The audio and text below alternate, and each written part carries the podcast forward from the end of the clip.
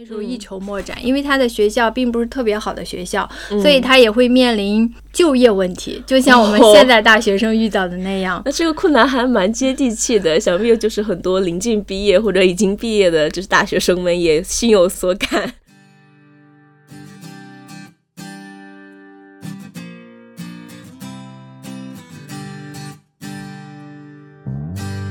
呃，大家好，欢迎来到一播客，我是本期的主持人阿土。今天我们非常有幸邀请到了我们出版社教育心理分社的编辑孙娟老师。那孙娟老师今天会跟我们一起聊一聊杜威这位学者。那请孙老师跟我们的朋友们打一个招呼。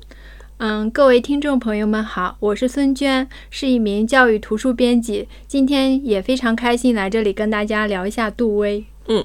我们今天的主题人物就是约翰·杜威这位学者。那想必有很多听众其实听到这个名字就已经有所了解了。杜威是一个非常著名的实用主义哲学家，也是一位享誉世界的教育家，一直都是我们国内外各个学者的研究的热点人物。据数据就呃。称说，从一八八六年到一九九四年中间，一共是一百零八年的时间里，有关杜威的论著一共有四千七百五十九篇。那其中，从一九七七年以来发表或者出版的就有两千多篇。那可以看到，就是。这么长的一段时间以来，大家对于杜威思想和杜威本人研究的这个热度一直都存在。那杜威他其实不只是在自己的国家受到了呃赞誉，他其实从一九零零年以后，那杜威的教育著作不断的被翻译到了国外出版，至今已经译成了三十五种文字了。那可能在世界上也很少有一位教育家能够像杜威这样，他的有那么多的著作被译成了很多版的文字。那其实，在巨大的声望背后呢，杜威在他的漫长的一生当中，也时常被置于最严厉的批评和误会之下。他的实用主义思想也常常被最优秀的学者们误解。想必他心中的孤独感，其实也不比愤世嫉俗的尼采要少。那我们今天就请孙老师跟我们一起来，主要聊一聊这位被误读了很多的哲学家。可能我们不聊他的学术，不聊他的实用主义哲学，我们从他的感情和生活当中去入手。那今天就由我来向孙老师提问，这样的一个形式来进行我们今天的播客。那我先问第一个问题，这个问题相对简单一点。那作为一名著名的教育家，杜威其实有很多的金句。那孙老师有没有最喜欢的一句跟我们分享一下？嗯，那么让我记住杜威的呢，他是一个从。他是一个把我们儿童从学校里一直处于令人十分厌烦的状态中解放出来的人，所以我最喜欢的那句，当然也是比较广为人知的那句，就是教育不是为将来的生活做准备，教育就是生活本身。如果我们还在用过去的方式教今天的孩子，就是在剥夺他们的未来。嗯，我觉得杜威把学。杜威，因为杜威学校开始从一个为儿童生活做准备的场所，变为一个儿童生活的场所。嗯，可能原本就是我们的学校是一个教会儿童技术的学校，就学学生学了这些技术之后，他们在毕业之后就有了自己生存的一个本钱。那现在就是在学校的过程当中受教育，这个过程也是他们生活本身的一部分。那就是杜威的思想为我们带来的这些转变。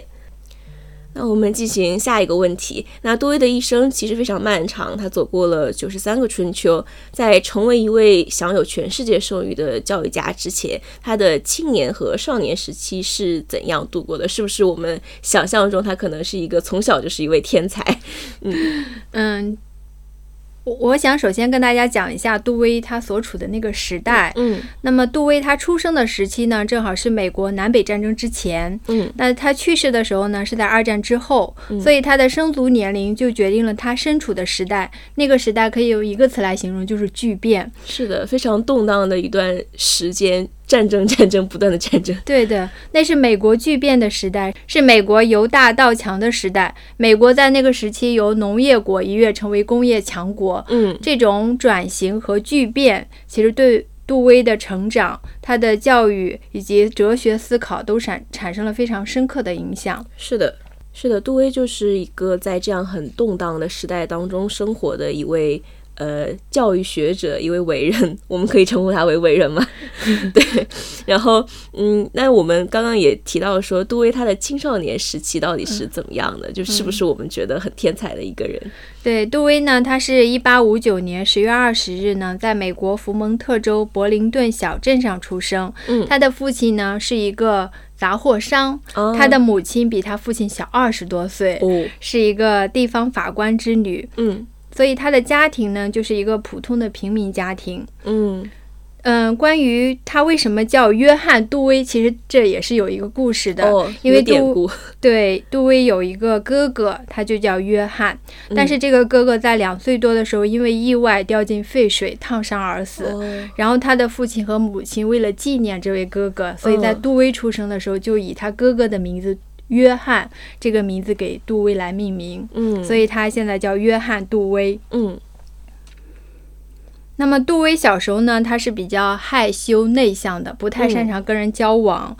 嗯，他天资也并不聪慧。哦，这不是我们想象当中的天才型学者。对的，但是他在上学的时候，他特别喜欢读书，嗯而且喜欢思考，所以说他的成绩还不错。嗯，努在力型人才。在一八七五年的时候呢，杜威进入福蒙特大学读书。嗯在大学读书期间呢，他广泛阅读了各个领域的图书。那么也是因为受到这个他的一个哲学教授叫托里的影响，嗯他对哲学产生了非常浓厚的兴趣，嗯所以他那时候萌发了一个想法，就是今后从事哲学研究。哦，那杜威的学术生涯的启蒙之点就在于大学时期了。对他的启蒙老师可以说是托里，对他的嗯影响非常深远。嗯嗯，但是在一八七九年，他从大学毕业的时候，他其实也比较迷茫，那时候嗯一筹莫展，因为他的学校并不是特别好的学校，嗯所以他也会面临就业问题，就像我们哦现在大学生遇到的那样。那这个困难还蛮接地气的，想必就是很多临近毕业或者已经毕业的，就是大学生们也心有所所感。后来呢，他就去了中学教书，嗯可能这也不是一个特特别满意的一个选择。呃，对一个就是志向是进行哲学学术研究的人来讲，去教书可能不是他人生的目标。是的，然后他呢，在中学其实初为人师的杜威呢，他就是在教学效果并不好，嗯。很难维持纪律，哦，因为他没有受过严格的那个教学训练，没没有上过师范教育。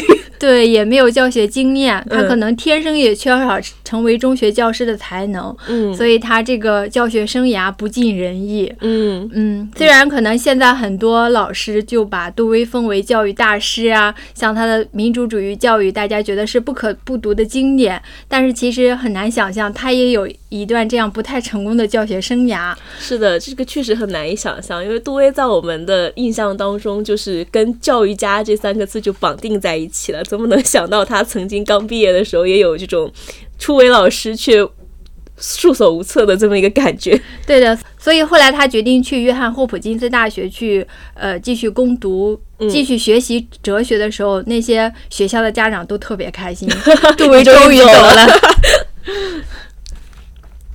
那么在这个教书的时候呢，他也继续保持对哲学研究的兴趣，嗯。也潜心思考哲学问题，阅读了大量的哲学著作。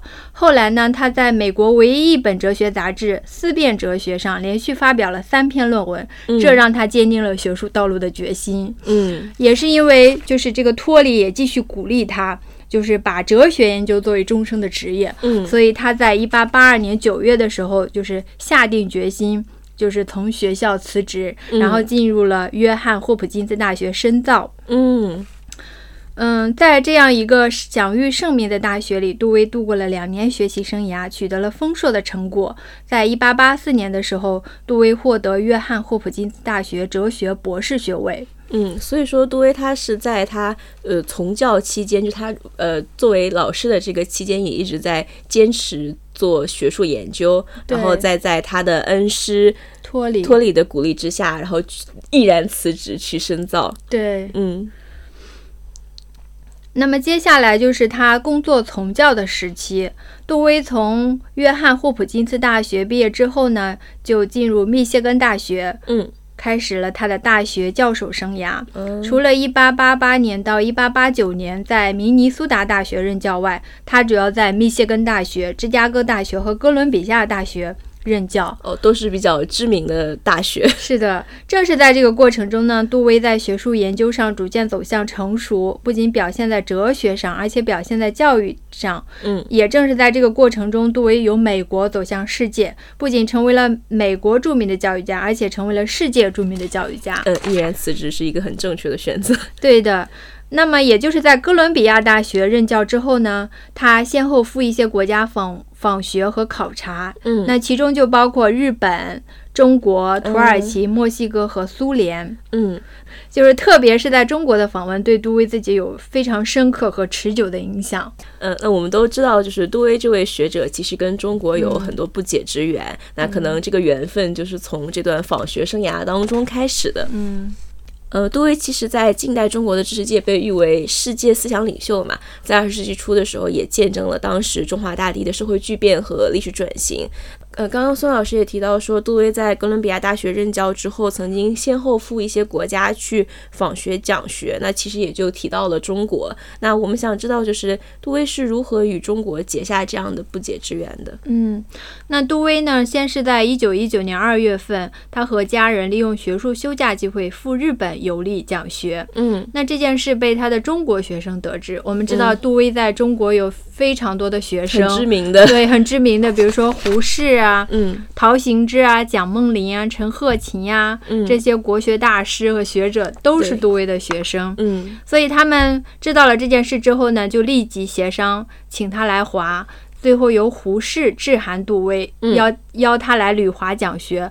杜威愉快地接受了这次邀请。那么，在一九一九年四月份的时候呢，杜威和家人。就是抵达上海，嗯，一到上海他就立刻被上海迷住了，嗯，他觉得中国的老百姓随和可亲，所到所到之处总能发现惊喜。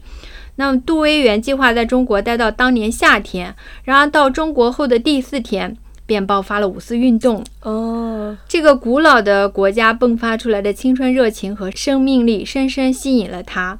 所以他准备留下来看个究竟，看看中国究竟会发生怎样的变化。对，嗯，后面呢，他两次续假延长时间，将自己的行程一拖再拖。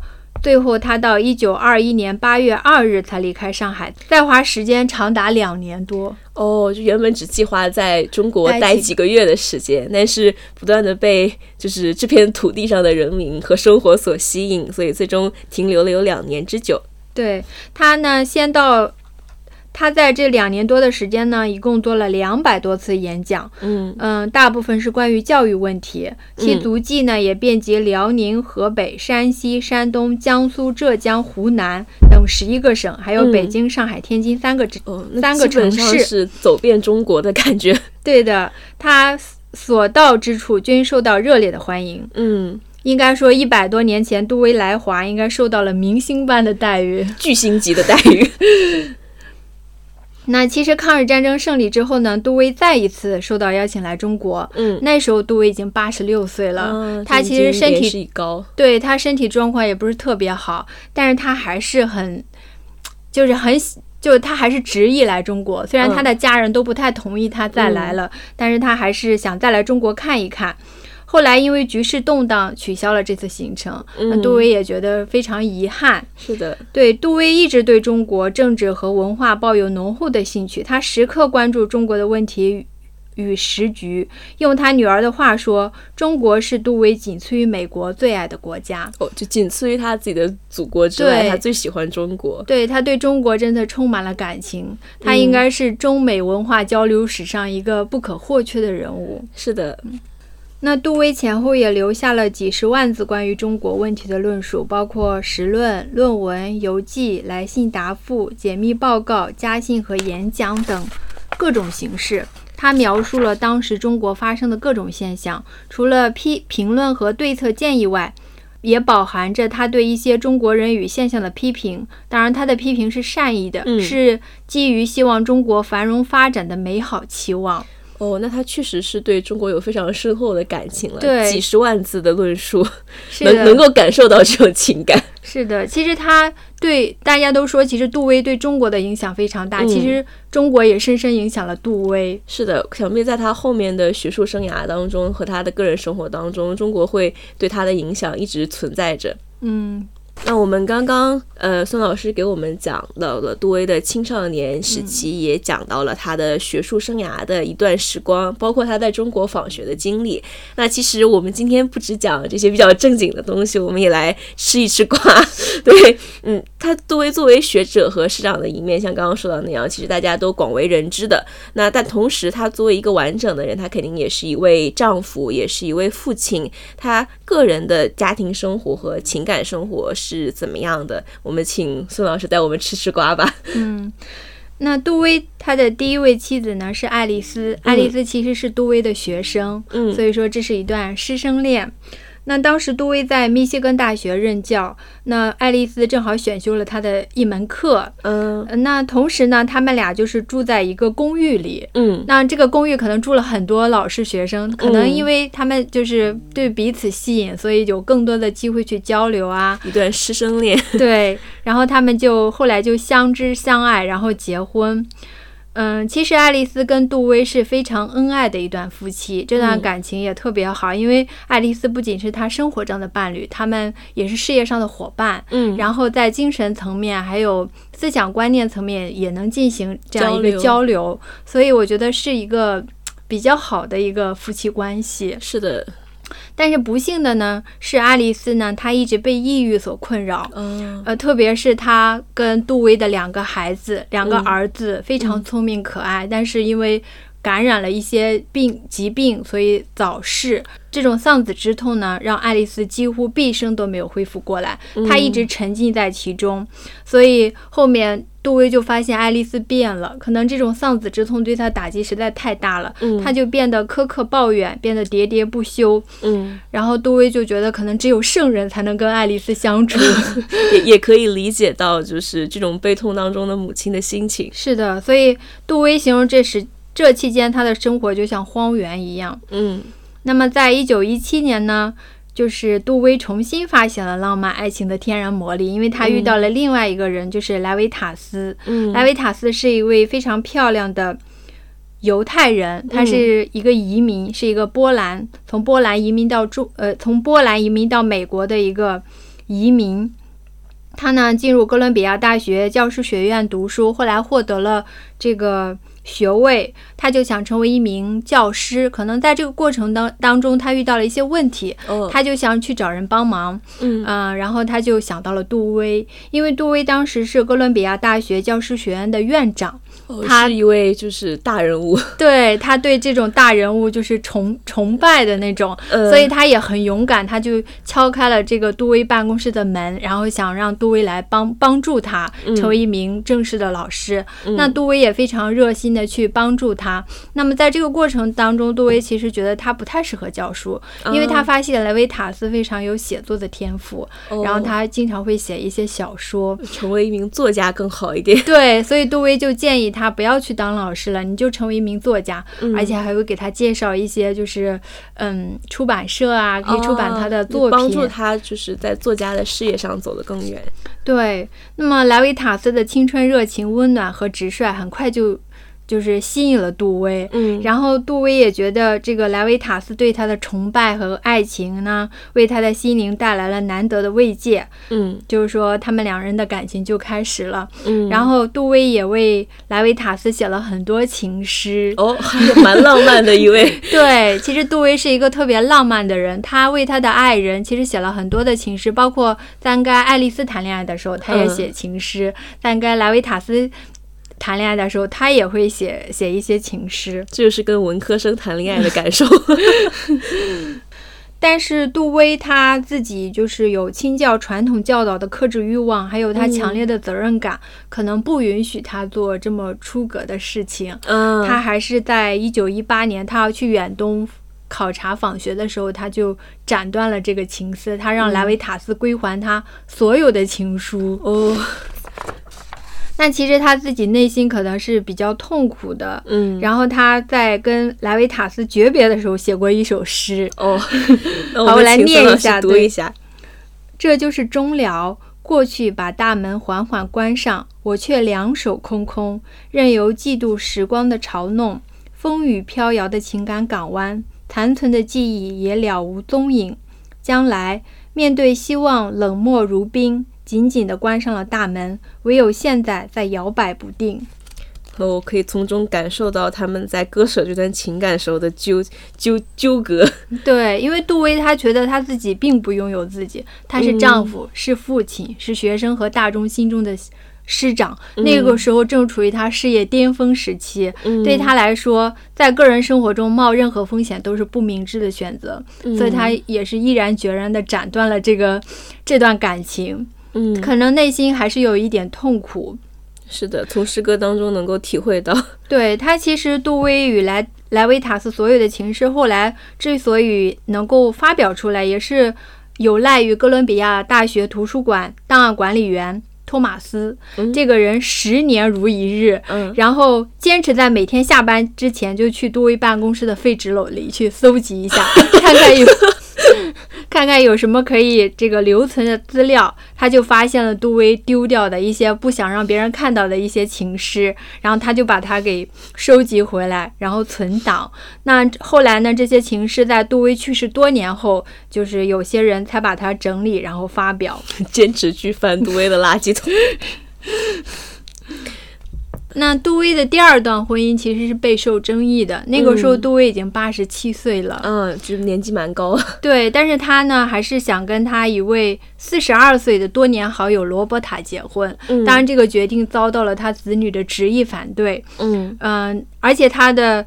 呃，之前他的那个爱丽丝去世的时候，也在遗嘱当中写明，如果杜威再婚，则无权分享他的财产。那我觉得可能杜威当时也是因为比较孤独，他其其实因为丧偶已经多年的一个老人，他觉得这个罗伯塔给他也是带来了一些温暖，对慰藉，所以他。甘愿去为他的第第二段呃另一段爱情去冒险抗争，所以他们俩后来结婚之后，其实杜威一直以来跟这个子女的关系是比较亲密的，他们关系一直比较好。但是可能就是因为这段婚姻，他跟他子女的关系就变得疏远。嗯，包括这个罗伯塔，其实跟他的子女的关系也是非常僵的。所以后面他们其实也发生了很多，包括杜威去世之后，这个遗产怎么分配，其实都是罗伯塔跟。他的子女都是这个当过争执，对，非常僵，闹得非常僵。那感谢孙老师今天为我们带来这么精彩的分享，我们就既学到了知识，又吃到了瓜，想必大家也很满足。那我们回到我们最开始开头讲到的，那其实杜威他是一位世界思想领袖，也是一位非常知名的哲学家和教育家，但同时呢，他也是一个普通人，具有非常多重的面孔，是一位父亲，是一位丈夫，是一位老师，也是一位学生。那他的。实用主义教育思想被不断的解读、误读和再解读，但是也广为流传。但其实我们对杜威的他的人生经历和他的心路历程，其实了解可能并不像对他的学术思想那样多。那他在多重角他在多重角色之间相互转换。我们今天对杜威的更多面也有了一个比较初步的了解。那要感谢孙老师，那想必也会。帮助我们对他的哲学和教育思想有更多的解读。那今天我们的播客就到这里结束了，很开心能够跟大家分享关于杜威的一些生活往事。那我们要感谢孙坚老师，孙老师也跟大家再打个招呼。好，谢谢大家的聆听，今天也非常开心来这里跟大家聊一下杜威。好，谢谢孙老师。那我们今天的播客就到这里结束了，感谢大家，拜拜。